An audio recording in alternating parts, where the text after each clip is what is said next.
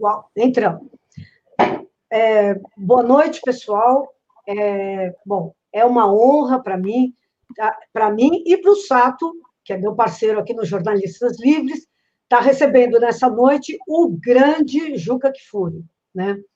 O grande Juca Kfouri, que é um super jornalista, dessas pessoas que a gente Bom, é, eu não vou dizer que ele é muito mais velho do que eu, mas é um cara que sempre me inspirou é, nessa profissão tão bacana e da qual eu tenho é, tanto orgulho de é, compartilhar com ele. É, então, nós estamos aqui com o Juca, que é um cara que tem uma formação incrível, é um sociólogo, e, aliás, como eu,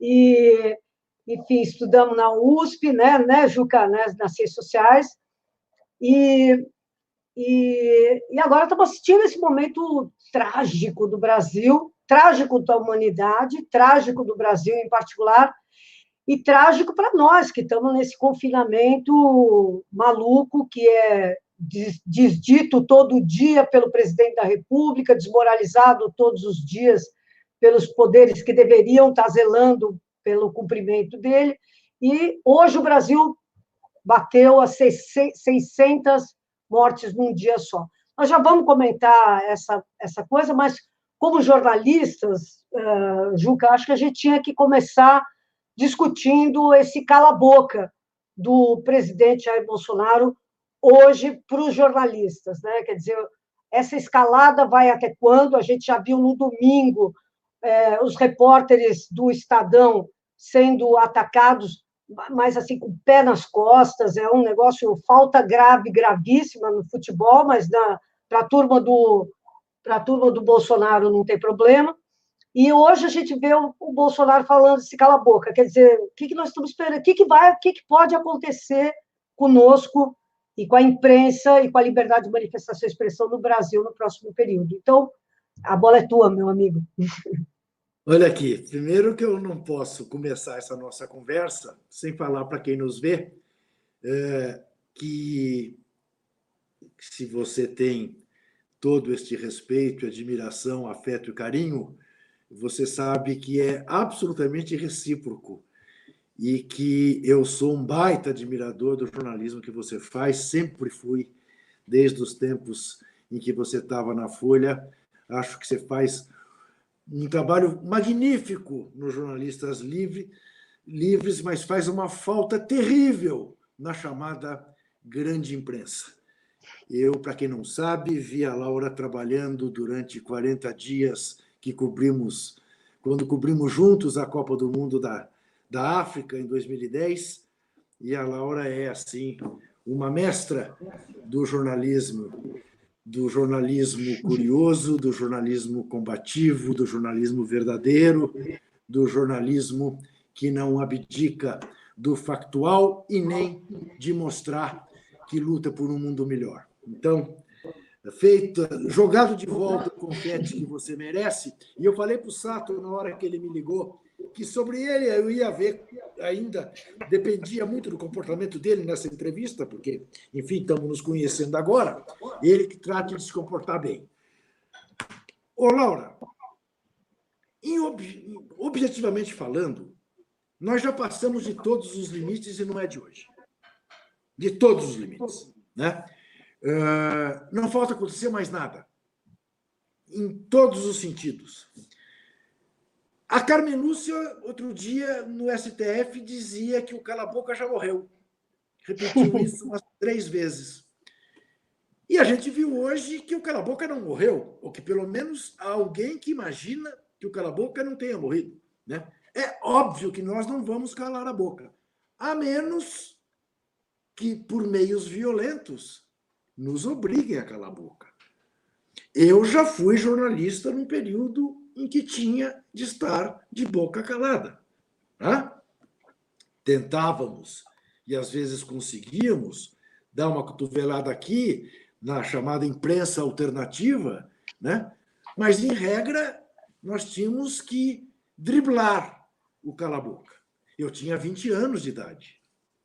Jamais imaginei que, ao chegar aos 70, sim, eu sou muito mais velho do que você, Laurinha, não imaginava que ao chegar aos 70, cogitasse da hipótese desse tempo voltar.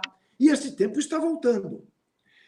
Este tempo está voltando por meio de um presidente genocida, por meio de um presidente sociopata, por meio de um presidente que não apenas mais homenageia torturadores no gogó e no microfone da Câmara, mas pessoalmente dentro do palácio, como fez ontem com o Major Curió, e que faz este papel que tem feito aos domingos, quando desrespeita o isolamento social a que estamos todos submetidos, se aproveita de um bando de fundamentalistas que vão às ruas exatamente porque nós estamos em casa sensatamente, não é?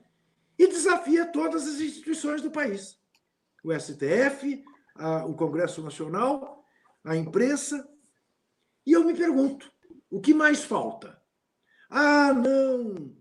Tratar agora de impeachment no meio da pandemia é desviar o foco. Não, mas quem desvia o foco todos os dias é ele. Não é tratar do impeachment que desvia o foco. Se alguém que é responsável pelas mortes, é ele. Porque ele diz: houve distanciamento, mas não está evitando as mortes. Bom, o que teria acontecido se não houvesse esse distanciamento que ele sabota? As mortes seriam muito maiores e serão muito maiores pela sabotagem dele. E eu quero deixar claro, Laura, que eu não só não calo a boca, como para que me calem a boca. Eu digo isso, tenho dito isso para quem quiser ouvir. E acredite quem está nos vendo que isto não é uma barretada e nem é uma atitude temerária e nem é uma atitude de alguém que não tenha medo. Medo eu tenho. Medo eu tenho. Mas são medos diferentes. Eu, quando tinha 20 anos e estava em grupo clandestino, eu tinha medo de ser preso, como acabei sendo, mas eu tinha medo, é, sabendo que eu estava cometendo uma ilegalidade. Não uma ilegitimidade. O que eu fazia era legítimo, combater a ditadura. Mas era legal, e eu sabia que era legal. Que, segundo as leis de então, se eu fosse pego, eu teria que arcar com a responsabilidade de estar fazendo o que eu fazia na LN. Ponto. Hoje, eu tenho. Eu, eu tinha medo de ser preso, eu tinha medo de ser torturado, eu tinha, enfim, tinha medo. Passei uma noite no Doicode. Não é das melhores lembranças da minha vida. Com a minha, então, mulher do primeiro casamento. Tínhamos ambos 20 anos de idade. Hoje, Laura, eu tenho tamanha superioridade moral sobre esses malucos e absoluta consciência e convicção de que não estou fazendo nada de ilegal, que se amanhã eles me prenderem e eu não afasto a hipótese de que cheguemos a este ponto de novo, é, eu medo deles não tenho. Eu medo deles não tenho. É, porque não é possível que a gente se curve diante desses animais. Porque o que a gente viu em Brasília domingo foi rigorosamente animalesco. O que a gente viu na manifestação dos profissionais de saúde em Brasília foi rigorosamente animalesco. Aquele cidadão que felizmente está identificado é um torturador em potencial. É o cara que rodou a maquininha uh, de choque para mim no doicode. É exatamente igual, sem tirar nem pôr. Tá?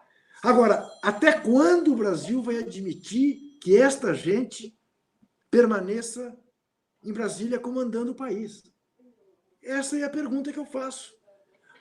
Ao STF, ao Congresso Nacional, às forças de oposição. Né? Chega! Não precisa acontecer mais nada, porque o número de vezes que eu li nos últimos tempos, ah, agora ele atravessou o Rubicão. Quantos Rubicões há? Quantos? para ele atravessar. Aí, como diria o narrador de futebol, está na hora do zagueiro chegar, entrar com o pé no peito dele e não deixar mais. Né? Juca, é, é, é, é, eu, eu, eu compartilho dessa tua indignação e acho que. Mas eu estou eu tô achando que, apesar do STF, a, a, a, a tibieza do, da, das reações é, do Toffoli são uma, uma, vergonha, assim, de, de... É uma vergonha, né? Quer dizer, é um, é um, é um invertebrado o Toffoli, né? O Toffoli é um sujeito que Pra, se, se, se pedisse para ele, seja um invertebrado, ele não serviria de tão maleável que ele é, né? ele é demais. Agora, eu estou vendo que uh, hoje, hoje saiu uma pesquisa mostrando que os índices de, de popularidade do, do, do Bolsonaro desabam uh, em queda livre. E estou vendo também reações de pessoas que a gente julgava que estavam assim quase que anestesiadas. Então, por exemplo, a comunidade científica, a comunidade científica que é uma espécie de e, e que nesse momento está sendo tão atacada como está sendo, né? Quer dizer, por esses é, esse discurso anticientificista, toda essa maluquice do, do terraplanismo, a OMS não está falando bobagem, os médicos não sabem o que dizem, o negócio é a hidroxicloroquina, enfim, todas essas maluquices do Bolsonaro, é, a comunidade científica está saindo a campo como uma reserva, quase, por incrível que pareça, a ciência como uma reserva moral. Então, é, hoje, por exemplo, saiu um artigo sensacional do professor Moisés Nussenswein, da, da física, é, defendendo o impeachment imediato do Bolsonaro e e cobrando isso, que eu acho que nós estamos vivendo agora uma virada da, da opinião pública e do, da, da, do sentimento popular. Né? Quer dizer, parece que aquela, aquele, aquele, aquela, aquela, aquela, aquela indiferença, aquela letargia, parece que isso está acabando. Né? Qual que é a tua sensibilidade em relação a isso? Veja, eu também tenho essa sensibilidade e quero acrescentar né, que a SBPC na quinta-feira, vai fazer uma marcha pela ciência pelo Brasil inteiro, né? uma marcha virtual pela ciência, o que é um ótimo sinal, você tem toda a razão. Né? Mas é tal história, né, uh, uh, Laura? A gente não está nas ruas. Então, a, a, a, a sensibilidade fica mais difícil. Eu percebo isso, eh, te confesso, eu tenho um bom termômetro, que é o meu blog, porque cada vez mais os bolsominions estão desaparecendo. Né? Cada vez eles aparecem menos para me atacar. Parece que estão envergonhados. Há um choque entre bolsomínios e moristas, né? porque eles estão vivendo realmente uma situação do ponto de vista psicológico e filosófico muito complicado. Né? Porque para o bolsomínio dizer que o Moro é mentiroso, para o mínimo de coerência que ele deve ter, então, o que o Moro falou sobre o Lula é mentira. Aliás, o Lula, há dois anos, que diz que o Moro e o Dallagnol são dois mentirosos. Agora o Bolsonaro está dizendo a mesma coisa. Bem, peraí. É, o Moro só está mentindo agora ou já mentia antes? Aí você vê o depoimento do Moro hoje, cautelosíssimo, não é? Insuficiente, e você se dá conta de que, mais uma vez, ele talvez tenha convicções, mas não sei até que ponto tem provas. O grande juiz dos moristas. Dos moristas. Já esses moristas, que tinham o outro na conta de mito, esses moristas, cuja primeira-dama disse um dia que Moro e Bolsonaro são um só, é, que situação vivem? Que perplexidade deve ser? Né? Como deve estar difícil não ir à terapia ou fazer a terapia né? É, à distância? Porque é realmente um choque de realidade desses insuportáveis. Né? Porém, nós, quer dizer, os democratas, e aí eu quero deixar muito claro, ô Laura, você já deve ter me ouvido falar disso em manifestações não jamais tão recentes, mas como a gente andou fazendo na Faculdade de Direito, no Tuca, em tantos lugares nos últimos tempos. eu sou rigorosamente a favor de uma frente democrática tão ampla, tão ampla, até doer. Até doer. Né? É, é claro que alguns nomes me doem, eu prefiro que fiquem é, à distância, mas venham, venham. Eu tinha, um, eu tinha um, um grande mestre no jornalismo que dizia: quando os oportunistas estão chegando, é sinal que você está perto da vitória. Venham os oportunistas. Depois a gente acerta contas com eles, porque tem um aspecto que também nós não podemos esquecer.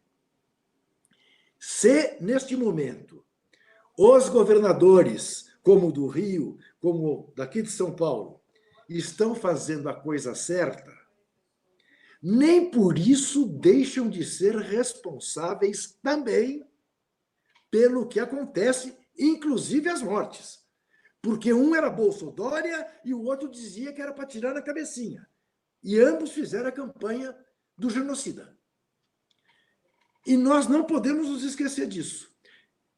Reconheço, estão fazendo a coisa certa, mas tardiamente. Tardiamente e não podem ser esquecidos do papel que desempenharam. Então, voltando ao começo da sua pergunta, eu não sei até que, até que ponto eu desejo mais que isso esteja acontecendo do que de fato eu sinto que isso esteja acontecendo. Claro, você tem razão. A pesquisa mostra que o cara despencou sete pontos eh, de uma semana para outra que tem 49% da população achando o governo dele ruim e péssimo. Né? Quer dizer, então, é, a gente vê até as donas Joycemans, Janaínas, é, o, lá aquele ator pornô, até essa gente debandou. Até essa gente debandou. Não confio rigorosamente um milímetro neles. Não confio. Não confio, de hipótese alguma. Né? Mas, eh, de fato, ah, ah, ah, o japonesinho também caiu fora. Né? Desculpa, Sato, chamá-lo de japonesinho. Você estava falando comigo. Você é um japonesão, Sato. Não, não, não. Jamais me referiria a você como japonesinho. É, talvez, de fato, estejamos começando a ver a derrocada. Mas a gente não pode esperar ele chegar até apenas 10% de apoio. Porque aí não se trata mais de uma questão de popularidade ou de impopularidade. O Hitler foi muito popular, o Mussolini também foi muito popular.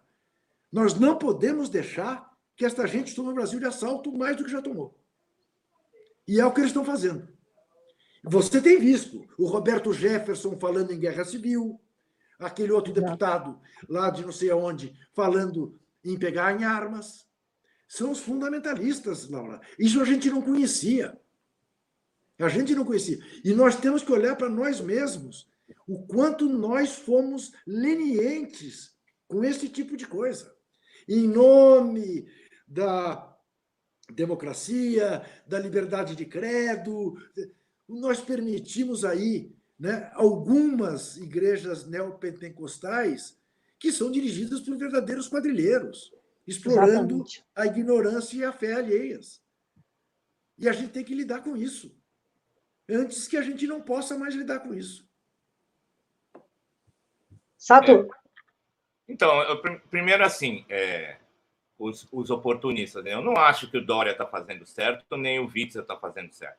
Na verdade, eles estão acompanhando o que o mundo está fazendo e eles simplesmente estão ascendendo a isso. Mas, por exemplo, você vê em São Paulo, eu não sei do Rio, exatamente, mas também só pela militarização que o Witzel colocou no Rio de Janeiro, que provocou no Rio de Janeiro, já ele já está, ele também está é, junto com essa política de morte, como o Dória está fazendo com a população de rua. Então, acho que tem esse lado também que a gente tem que dividir muito. Por isso que eu, eu queria saber de você, Juca, qual é essa frente ampla? Eu acredito também né? O, quem estaria nessa frente ampla? É possível os movimentos sociais estarem nessa frente ampla? Opa. É possível estar toda uma base de trabalho, a trabalho de base voltar para fazer essa frente ampla? Como você vê essa frente ampla? Onde está, é, onde estará essa frente ampla para a gente conseguir uma força de baixo para cima e de lateral e horizontal para que a gente possa sonhar com isso? Sato, primeiro, para deixar muito claro o que eu quis dizer. É, é exatamente nesse sentido do que você disse. Estão fazendo a coisa certa por estar obedecendo o que a OMS, a Organização Mundial da Saúde, determina. Ponto. Ponto. É, é. E eu não tenho a menor dúvida sobre quais são as preferências dele e o quanto eles estão despreocupados com a periferia. Não tenho a menor dúvida. Estão fazendo marketing eleitoral. Cada pronunciamento do senhor Bolsonaro é marketing eleitoral. Aliás, eu o chamo no meu blog, não sei se você sabe, de Joãozinho 9, que é uma maneira de lembrar do Joãozinho 30 e lembrar dos nove mortos em Paraisópolis. É o Joãozinho 9 para mim. Né? É o Carandiru Iupi. Né? Tá? Uh, isto posto, quando eu falo na frente ampla, primeiro, essa frente ampla nasce exatamente das necessidades dos movimentos sociais. Esta frente ampla, ela não vem da direita para a esquerda. Ela agora é um movimento da esquerda para a direita, para, para que a gente assuma, aceite certos setores do centro-direita. É, eu vou te dar um exemplo, Sato, e eu sei que depois de eu chamar o Kataguires de japonesinho, você vai ter todos os motivos para me chamar desse árabezinho aí, que vocês gostam, desse libanesinho. É, essa frente vai até o Fernando Henrique. Tá? Vai. Vai. É, você não sei se chegou a viver as diretas. Exatamente. Eu vivi. Eu vivi. Você viveu, então, né? E você poderá dizer, porra, Juca, mas olha o que deu as, diretas. Acabou dando no Sarney, sim, eu sei. Mas o Sarney era melhor do que o Médici. É? É, então, para mim, essa frente é, é, desse tamanho. É desse tamanho. Né? Eu quero te dizer o seguinte: eu entendo perfeitamente que o Lula tenha dificuldades para sentar com o Fernando Henrique. Porque, na verdade, o Lula sempre deu provas de extrema lealdade ao Fernando Henrique, pediu voto para o Fernando Henrique e não teve o retorno disso na hora em que passou a ser injustiçado da maneira como foi e aleijado do processo político né, da eleição de 2018, como foi, sem que nunca o Fernando Henrique tenha feito um pronunciamento dizendo o Lula é inocente. E ele sabe que o Lula é inocente. Né? Exatamente. Eu entendo. É... Sato, nós somos jornalistas. Eu não vou para a vida pública, tive diversos convites, exatamente porque eu não tenho estômago para certas coisas.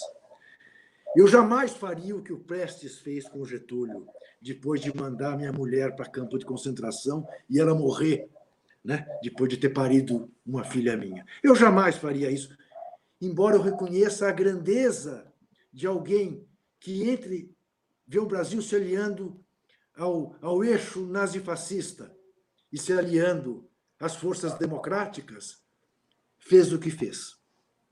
Mas eu não sou capaz disso. É, é, é o reconhecimento de uma limitação minha. Então, eu que fique no meu canto exercendo jornalismo, né? e não uma vida pública é, como político.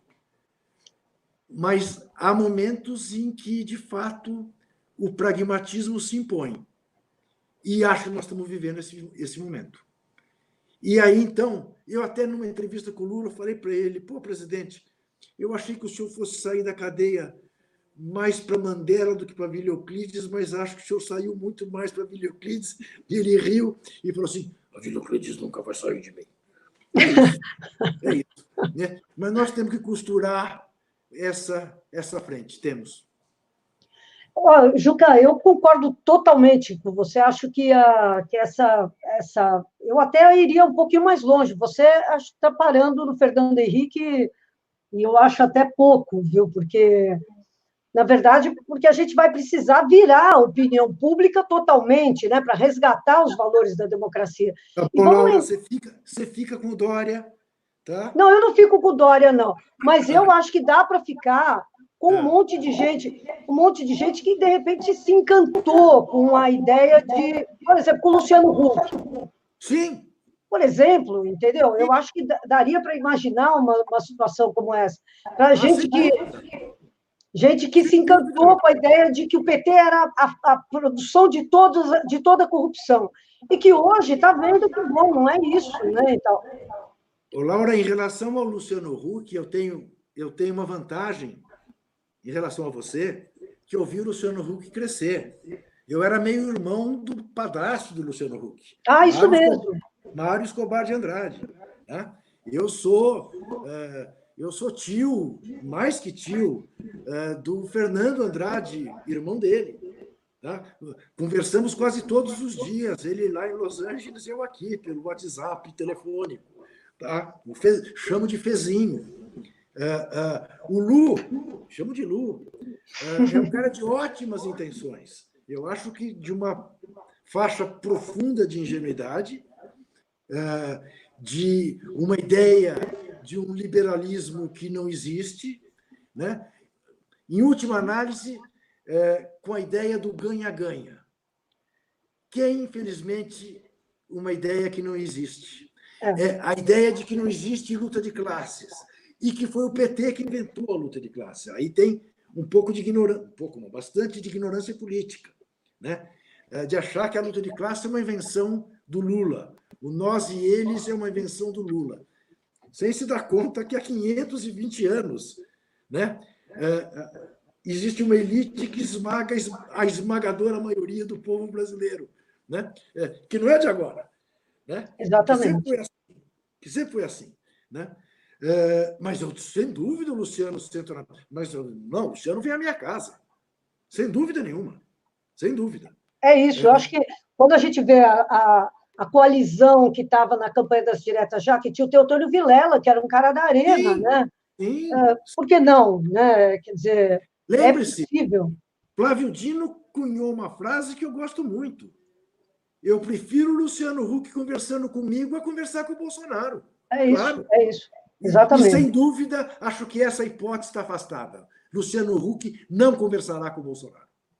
É, também, também acho. Bom, mas uh, uh, o que eu queria perguntar para você é o seguinte: quer dizer, a gente tem essa situação uh, maluca do ponto de vista do presidente. Agora, hoje, que a gente estava falando, você estava mencionando a, a, o depoimento do Moro, e ficou todo mundo numa expectativa tão grande em relação ao depoimento do Moro, e no fim, para usar aquela, aquele clichê, a montanha pariu um rato, né? Quer dizer, é um depoimento xoxo, sem provas, um, depoimento. Porque, na verdade, ele também não poderia ir muito além, sob pena de se autoincriminar também. Quer dizer, se ele fosse falar, é, eu entreguei tudo para o Bolsonaro, e quando eu me recusei, aí ele me mandou embora, e ele vai estar. Tá, é, confessando crimes que também seriam passíveis de punição. Então, Exato. de novo, a gente tem esse problema. Agora, foi um depoimento tão xoxo, tão, tão vagabundo, né? No, porque o, o, o, Moro, que é um homem que lidou com a imprensa durante esse tempo todo e manipulou a imprensa durante o tempo todo da Lava Jato, sabe muito bem que esse depoimento foi xoxo, né? Quer dizer, ele é um cara que ele, ele tem a capacidade de espetacularizar a, os, o processo judicial. E se ele não fez, é porque ele não quis e sabia que sabia o que estava fazendo. Então, mas eu queria te perguntar o seguinte: você não acha que o Bolsonaro, para quem tomou conhecimento de que o depoimento era xoxo, que era uma porcaria, como nós tomamos conhecimento disso, ele estava nervoso demais, ele estava muito agitado, ele estava. Ou seja, Laura, a impressão que dá é que ele está acuado, ou não? Laura, o, o problema maior do Bolsonaro não é o Moro. O problema maior do Bolsonaro são os filhos dele. É. E ele há de saber o que a Polícia Federal já sabe dos filhos dele, das fake news e das milícias. Ele sabe. É por isso que ele está tão. acorda de tão mau humor e dá aquelas patadas que ele dá logo ao começar o dia de trabalho dele. Sem dúvida nenhuma. Ah, o que o acua não é o Moro. Porque o que o Moro, o que se revela do depoimento do Moro, o Jornal Nacional revelou naquele dia mesmo. Exatamente. Sem tirar nem pôr. Tudo está ali, naqueles, né, naqueles prints do seu celular, com a deputada e com o presidente. Né? E como você disse, ele não pode ir além disso, porque ele assumiria ter prevaricado. Né? Ele assumiria. E, e veja, até agora não tocaram convenientemente, eu espero que o inquérito toque, na questão da pensão, que é um escândalo. Não, não, não apareceu isso no depoimento dele. É um escândalo. É um escândalo, é um escândalo. Muito bem. Então, a reação, a reação, este nervosismo do Bolsonaro, eu acho que tem muito mais a ver com a questão familiar do que tem a ver com o Moro. E, evidentemente, tem um ruído né, dentro do Exército e dentro do próprio ministério fardado dele de que ele não teve habilidade para manter o Moro. Né? Mas eu estou de pleno acordo contigo. O depoimento é tão cauteloso, mas tão cauteloso, que pare um rato. Oito horas para sair isso? É nada. É incrível. É incrível, oito horas para nada. Ah, ali em 40 minutos você fazia aquele depoimento. Né? Vocês não acham vocês não acham que, na verdade, foi um sinal para o Bolsonaro dizendo eu não vou te entregar tanto assim como parece? Tudo é possível. Tudo é Pode é possível. Ele, ele, que quis que o, que, o, que o depoimento dele fosse aberto a todos. Sim. Para que Mas... isso, sabendo que não tem nada? Mas então, Sato, veja que mau estrategista que é esse cara. Ele precisa realmente de altíssima dose de arbitrariedade dele, dos procuradores que o atendiam e do TFR4, que é tudo muito parecido, né, para dar o resultado que deu. Porque ele, ele, em bom português, na planície, e com esta fragilidade, ele está ferrado, sabe? Ele está ferrado. Que campanha ele vai fazer? Vai ser candidato a quê? Não pode ser candidato a prefeito de Curitiba, porque não é, não é filiado a partido algum né? que era uma hipótese que eu supunha, que ele pudesse ser filiado a um partido que nós não soubéssemos e que se lançasse agora candidato a prefeito para ficar sob os holofotes. Provavelmente seria eleito em Curitiba. O que, que ele vai fazer? Ele, ele, ele, ele, ele deixa de se colocar até como o contraponto na direita ao Bolsonaro. Haverá outros que farão esse papel melhor. O Dória, por exemplo, Exatamente. Fará papel melhor que ele. Ele vai Até ser ministro do Dória? Vai ser vice-presidente do Dória? É, não, não, faz nenhum sentido, né? Agora, é, nós, né, essa pandemia, Juca, o que, que você. Nós estamos aqui trancados, eu também estou trancada, embora eu tenha ido a uma manifestação deles, para cobrir uma manifestação deles, aqui na, na, na frente do segundo exército. É, porque calhou de eu ser vizinha do segundo exército. Então eu estava ouvindo aquela gritaria, falei, bom, vamos lá ver. De máscara. É, de máscara, lógico, pelo amor de Deus, de máscara. E, e, e, cheguei à conclusão, inclusive, que é muito boa a máscara para cobrir as manifestações deles, porque você fica numa condição muito protegida também. É, mas, enfim, é, o que eu queria te perguntar é o seguinte: nós estamos vivendo essa pandemia, esse pandemônio também no Brasil, né? Quer dizer, essa, essa, isso que, que a gente está com medo, né? Porque, é, na verdade, o Brasil virou uma coisa louca que a gente não pode prever nada do dia de amanhã, né? Isso é, é, é essa, essa, isso é uma fonte de angústia muito grande, né? Quer dizer, mesmo na época da ditadura, né? É, é, Juca, é, tinha uma previsibilidade, né? Quer dizer, você tinha assim, uma lógica dos fatos, você, você, você tinha a marcha dos 100 mil um dia contra a, a morte do Edson Luiz é, no restaurante Calabouço, e você, no dia seguinte, você sabia que você estava dando um passo. Se você desse um passo adiante, podia vir, um, vir paus, ou não, ou você podia, de repente... Mas tinha uma lógica. Agora é uma, uma loucura, simplesmente. Nós estamos vivendo um pouco de é, sob o primado da, da, da, alucinação, né? Você não acha que ficou um pouco louco? A, a, os políticos estão doidos, né? O, o, as pessoas que, que cercam o Bolsonaro, porque bem ou mal tinha um goberi, né? Na, naquela época, tinha do, do nosso lado tinha os puta caras também, né? Tinha tinha os estrategistas. Agora Comenta um pouquinho isso, essa indigência. Laura, eu te confesso o seguinte, eu falo isso sempre, Laura. Eu, com a mais, mais, mais alta frequência, é, me imagino vivendo uma pegadinha. Eu falo, não, não é pegadinha. Não, não, não, não. Uh, outro dia, dando uma entrevista, o cara me perguntou como é que, como é que você vê uh, 2022? Falei, amigo, eu não sei como vai ser sexta-feira. Você está me perguntando 2022, eu não faço a menor ideia. Eu não faço a menor ideia. É isso mesmo. Não, porque uh, ontem, ontem, uma jornalista de, de, de, que tem um programa legal de rádio me perguntou, ô Juca, a comunicação da ditadura era pior do que essa?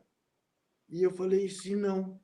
A comunicação da ditadura era melhor do que essa, era mais inteligente do que essa. Era mais convincente até do que essa, porque pegava pessoas sensatas. Essa é capaz só de pegar hoje malucos. É isso. Fundamentalistas, fundamentalistas que não estão interessados que dois de dois seja quatro. Não, não, não, não diga a eles que dois de dois dá quatro. Porque não é isso que os preocupa. Eles estão em outra. São terraplanistas. Ô, ô, Laura, como é que a gente vai discutir? Quer dizer, é isso. Como é que eu vou discutir com o ideólogo do Bolsonaro, que diz que, se não chega a afirmar que a Terra é plana, diz que não há provas de que a Terra seja redonda. Aí você fala para ele assim, mas espera um pouquinho. O ministro da Ciência e Tecnologia, o astronauta, ele foi, ele, ele viu. Pergunta para ele. E o ministro da, da Ciência e Tecnologia, Laura, não diz que a Terra é redonda, porque sabe que isso pode ser se transformar no próximo Mandetta ou no próximo Moro. Isso Exatamente. é muito né? Como Dona Regina Duarte, que vê o Aldir Blanc morrer, que vê o Moraes Moreira morrer, que vê o Rubem Fonseca morrer, que vê o Garcia Loza morrer, e não se manifesta. Flávio Migliaccio, que trabalhou Flávio com ela. Migliaccio, e não se manifesta. Diz que manda telegrama para a família. A namoradinha do Brasil. Percebe que, que demite o cara da Funarte, reintegram o cara da Funarte e demitem de novo o cara da Funarte. O cara que diz que o rock é um aliado do, do satanismo, do aborto. Como é que você discute? Claro que com o Golbery dava para discutir. Claro. Com o Delfim Neto dava para discutir. Claro. Agora, vamos para uma área, embora profundamente ideológica, digamos, é menos política no sentido é, que às vezes a política assume. Ô, Laura, você, como eu, conhece um bando de economistas das mais diferentes tendências. Eu conheço de todos os tipos, do espectro ideológico e de linhas econômicas. Eu já perguntei pelo menos para uma dezena deles se alguma vez tinha debatido, encontrado na universidade, na televisão, no rádio, num jornal, com o ministro do Posto Ipiranga seu Paulo Guedes. Ninguém nunca tinha conversado com esse cidadão. Ele é apenas um especulador que ganhou é. dinheiro no mercado financeiro. Esse cara é o ministro da Economia de uma das dez maiores economias do mundo. Quer dizer, eu, eu, eu bem, quero deixar claro para quem está nos vendo, uh, eu, eu não tenho um instrumental teórico para discutir economia profundamente com nenhum economista. Tenho um bom senso. É, provavelmente não tenha com o Paulo Guedes.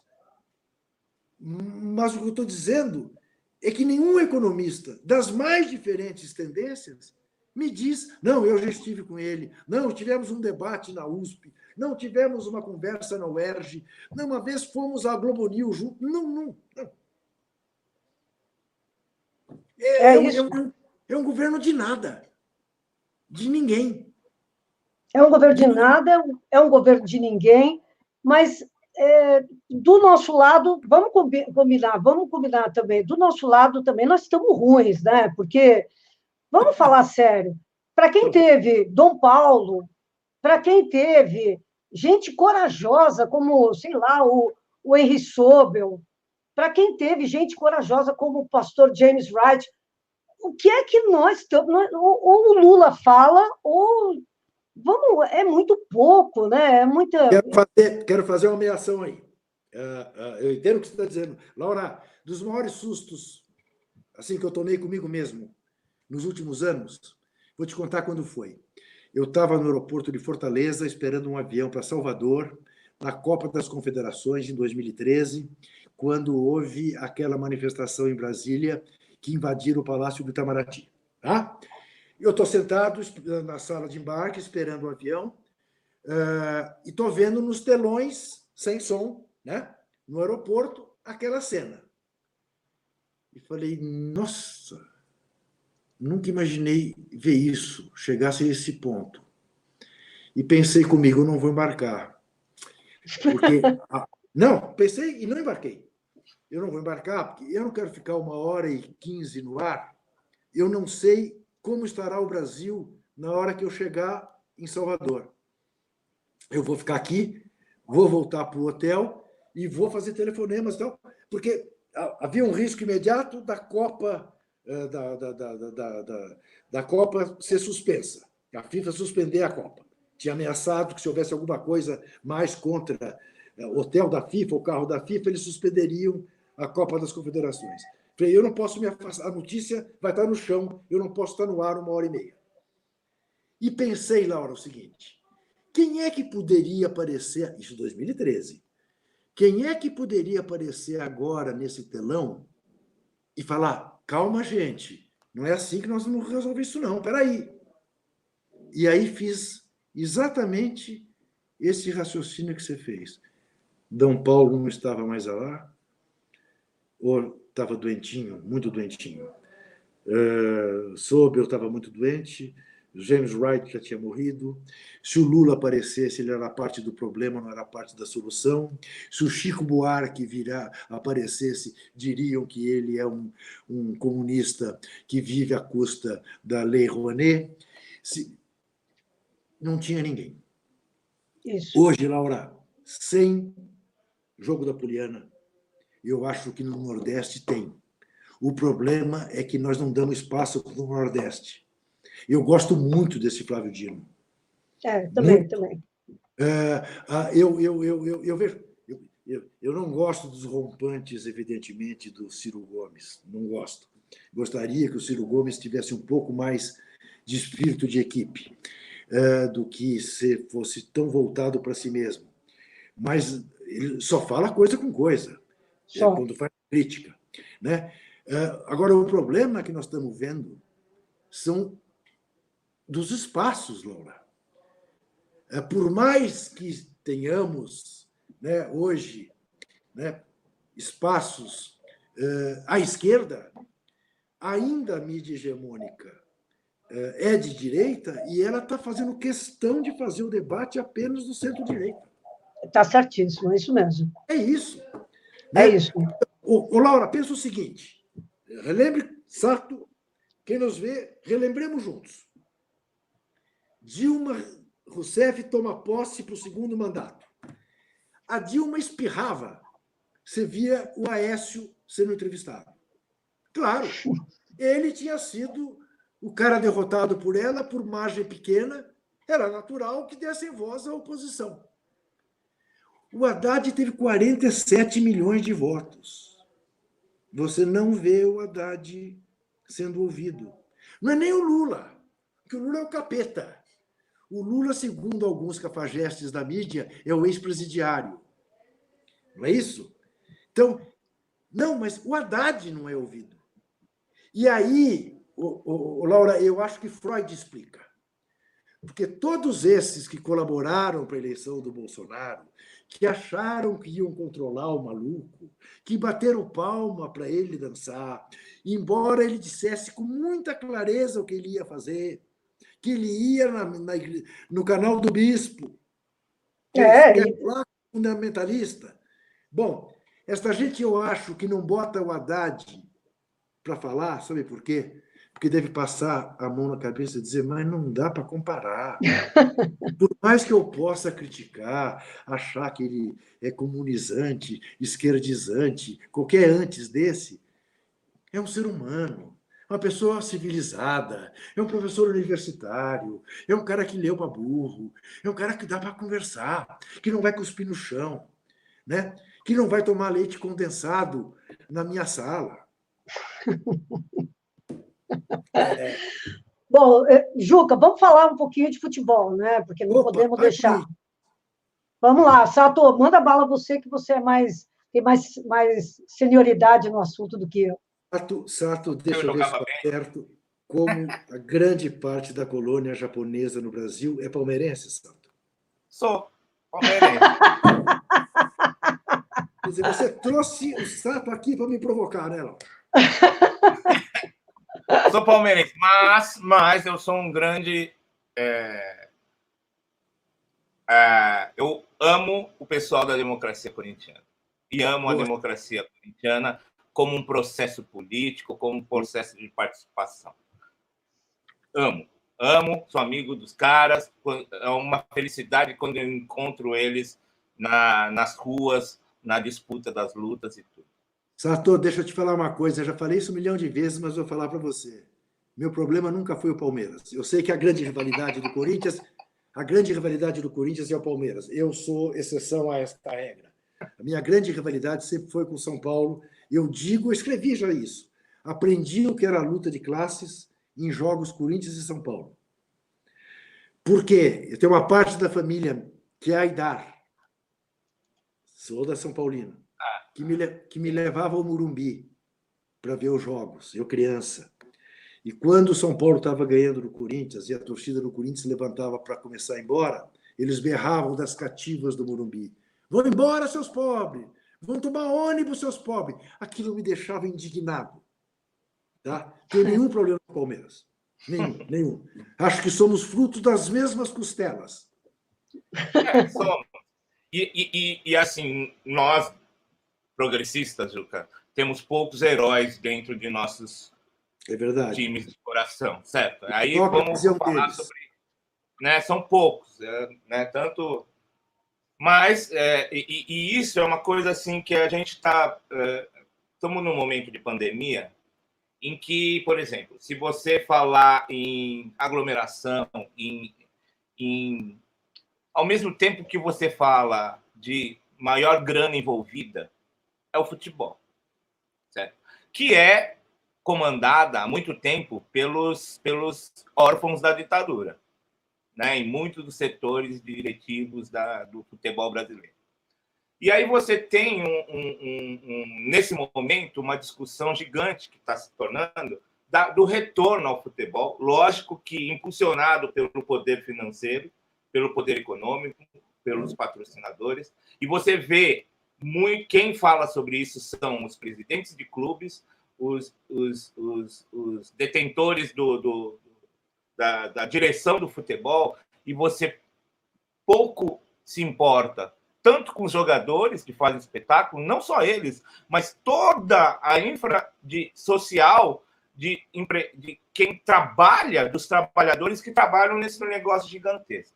E aí você já está querendo, ou a CBF já quer e a, a Federação Paulista, todo mundo, é, voltar pro futebol, com o futebol. Nesse tempo em que a gente nem chegou no pico da pandemia ainda. Como que você vê essa, essa, Depois a gente vai falar até dos posicionamentos do jogador, mas eu quero entender como que a gente pode impedir isso. Né? Sato, é, vamos lá, deixa eu ver se eu consigo, sem ocupar muito tempo, é, é, fazer um resumo desse quadro para você. É, morreu ontem e foi enterrado hoje o massagista Jorginho, do Flamengo, mais antigo funcionário do Flamengo, 40 anos de clube, foi campeão da Libertadores com o Flamengo em 81 e foi campeão ano passado. Foi massagista da seleção brasileira em 2002. Tinha 68 anos, morreu de Covid-19 depois de duas semanas de internação. O Jorginho, que era um figuraça, é, não jogava futebol. Estava ali, na beira do gramado. Agora estão querendo botar os caras para jogar futebol. O diretor médico da FIFA, ao conjecturar a volta do futebol, fez a seguinte proposta: que houvesse uma mudança no regulamento e que os juízes mostrassem cartão amarelo para os jogadores que eventualmente cuspissem na grama. Porque, diz ele, além de ser um gesto antigênico, botava em risco os demais jogadores. O Sato, 11 a cada 10 jogadores cospem na grama durante um jogo diversas vezes. Eu propus, eu fui adiante no absurdo do doutor, não belga, Michael Hug. Eu fui adiante. Que ele propusesse também que a barreira fosse formada com dois metros de distanciamento entre os jogadores. que os jogadores não se abraçassem quando fizessem gol. Nunca jogou que, bola. Que os juízes é, não pudessem apitar, porque podia escapar um perdigoto. E que os goleiros lavassem as mãos depois de cada defesa. Sabe lá o que tinha na bola? Veja, quando alguém, um médico, diretor da, do departamento médico da FIFA, propõe que para que se volte ao futebol, você proíbe o jogador de cuspir na grama, revela a absoluta insegurança que, neste momento, se imagina em torno de voltar a jogar futebol.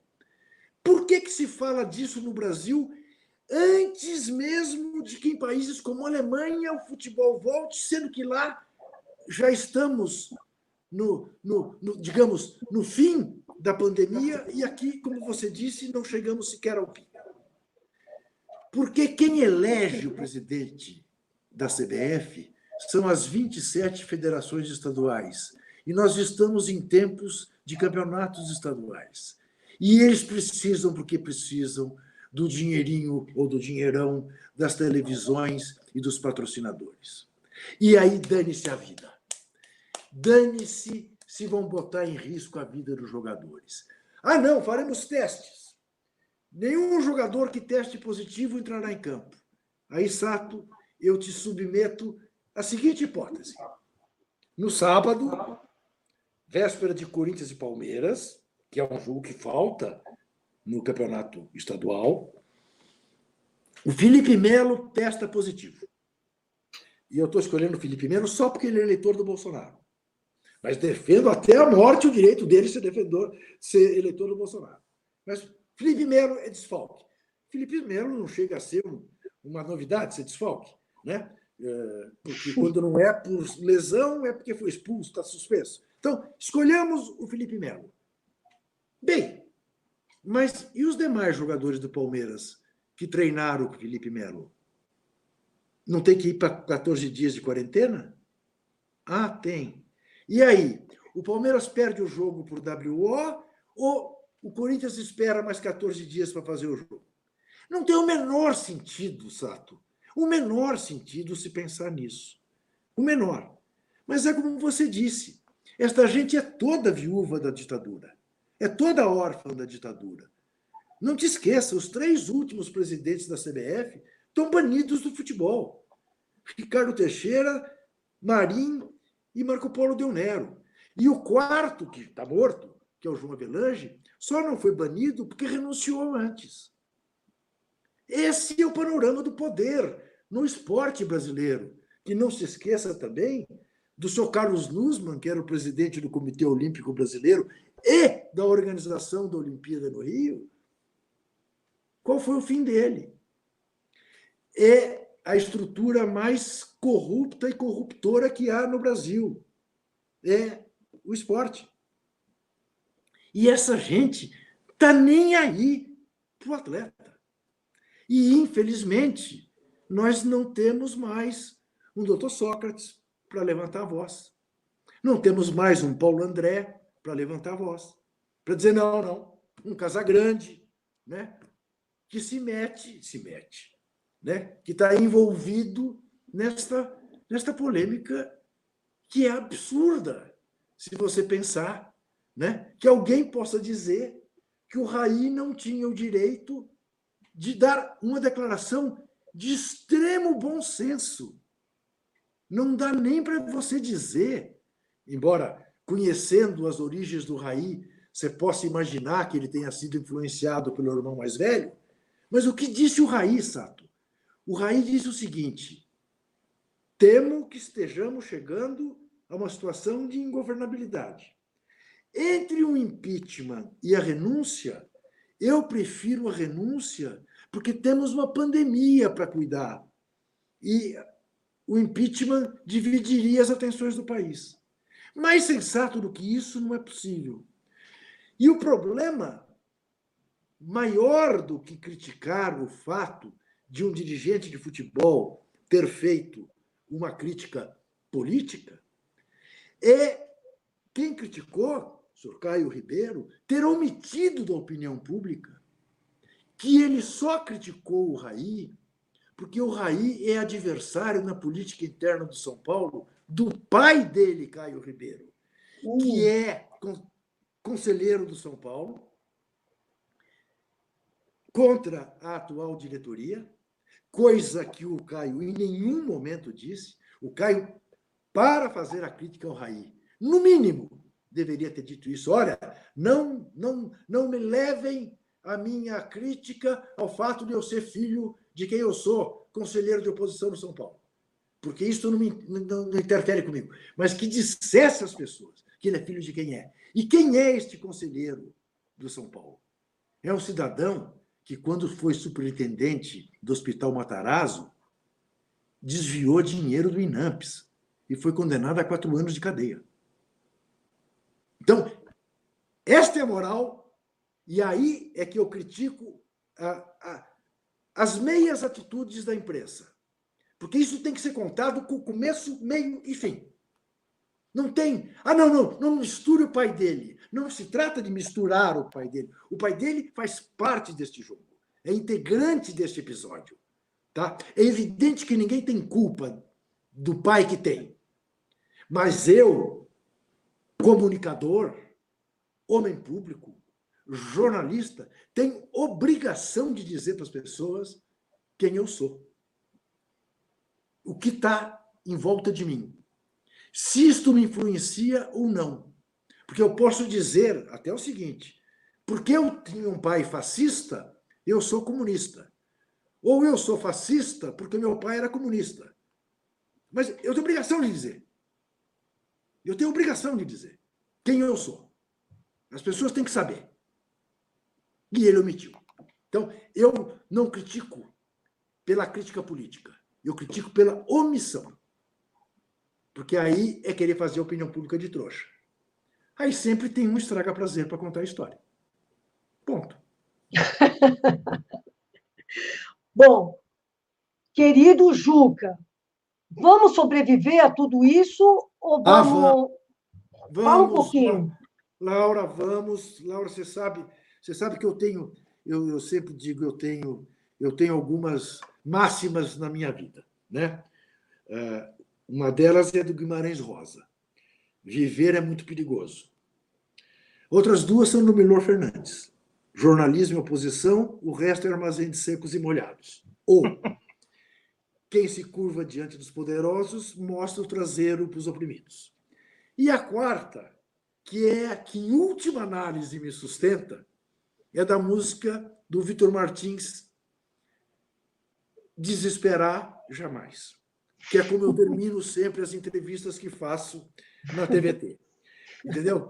Uh, eu acho o seguinte: uh, a gente já atravessou problemas terríveis no país.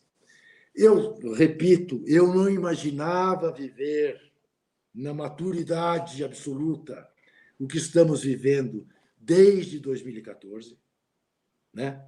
Porque eu não imaginava que fosse viver um outro golpe. Vivi o de 64, vivi o de 16. Não, não, não, não, não desculpo os governos do PT por nenhum dos erros que os governos do PT cometeram, nenhum deles.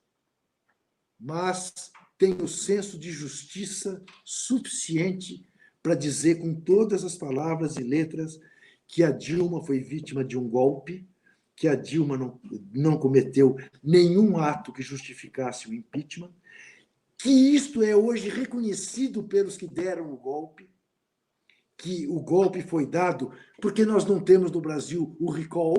Talvez se tivéssemos o recall, chamássemos a uma nova votação, ela fosse uh, uh, derrubada pelo voto popular, mas não temos e inventaram um jeito de fazer com Eduardo Cunha liderando. É. Né? E depois disso, a sucessão que terminou com a prisão do Lula para alijá-lo da eleição que ele venceria no primeiro turno, segundo as pesquisas. É aterrorizante? É. É um baita atraso para aquilo que a gente imaginava poder construir na direção de fazer um país mais justo, um país que saía né, da linha de pobreza, um país que a Economist mostrou decolando, um país, um país dirigido por um cara que o Obama disse, este é o cara, um país dirigido por um cara que ganhou sei lá quantos títulos de doutor honoris causa, o que causa grandes ciúmes em certos intelectuais. Eu nunca me esqueço de uma de um cartoon, de uma charge do, do Caruso, em que o Fernando Henrique está no chão, esmurrando o chão. Não admito, não admito. Por mais um título que o Lula havia uh, uh, ganhado de uh, doutor honoris causa. já passamos por isso tudo, Laura. E a única coisa que nós não temos direito de fazer é desesperar. A outra é desistir. Até porque, Laura, vamos convir, que se chegar aos 70 anos de idade e desistir, porra, para que que valeu? Não valeu para nada. E não, nós não vamos desistir. Laura, tenha claro o seguinte: outro dia, quem me disse isso foi o Sérgio Gomes, me assustou, o Sérgio Gomes, que você conhece, né? que é dessas figuras né? do Brecht, que não, não desiste jamais, né? É, dos tais imprescindíveis. E o Sérgio me disse o seguinte: o Juca, você já se deu conta que nós estamos sobrando? Que nós começamos a ser aqueles caras para os quais a gente olhava e dizia: oh, ali está o Aldalho Dantas. Oh, ali está o Cláudio Abramo. Oh, ali está o Fernando Pacheco Jordão. É, oh, ali está, ainda está, felizmente, que continue por muitos anos, a do Arazinho. É, agora é você, é a Patrícia Campos Melo. É, somos nós.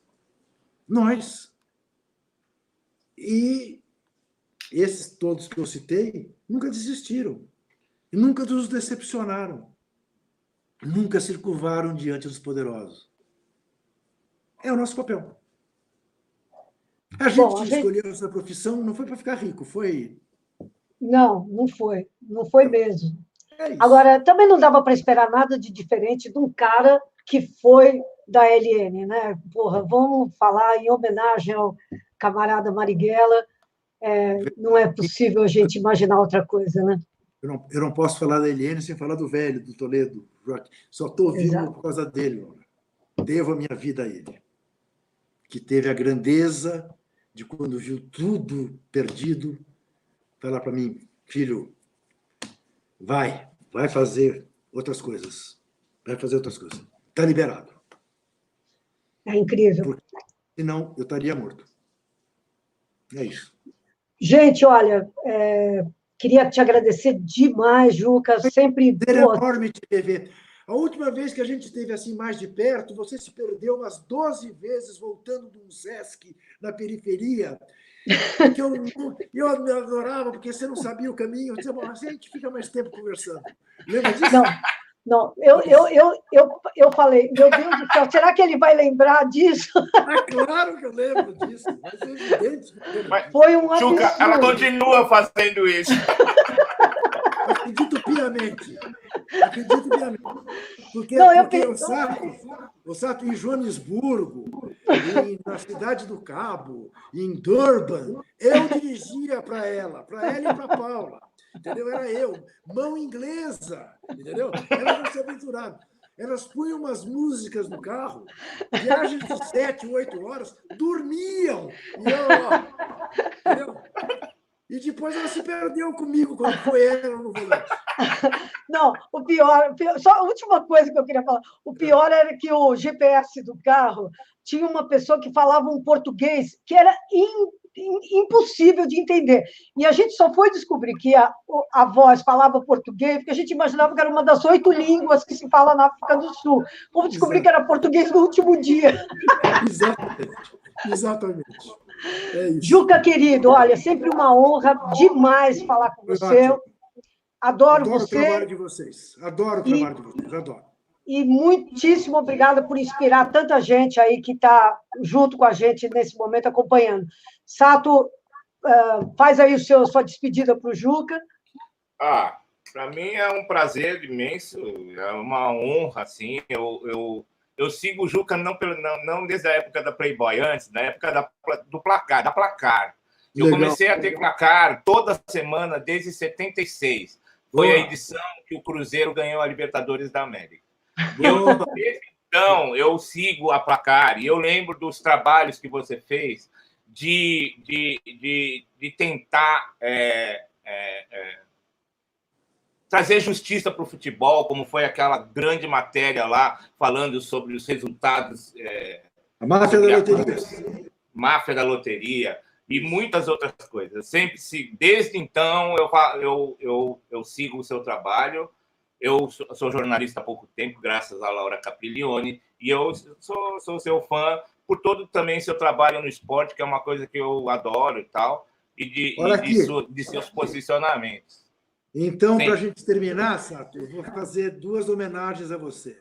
Uma dizer Viva o MST, que é o boneco que você está usando. E outro, você agora vai ficar comovido. Você vai chegar às lágrimas quando surge o Alviver de Imponente.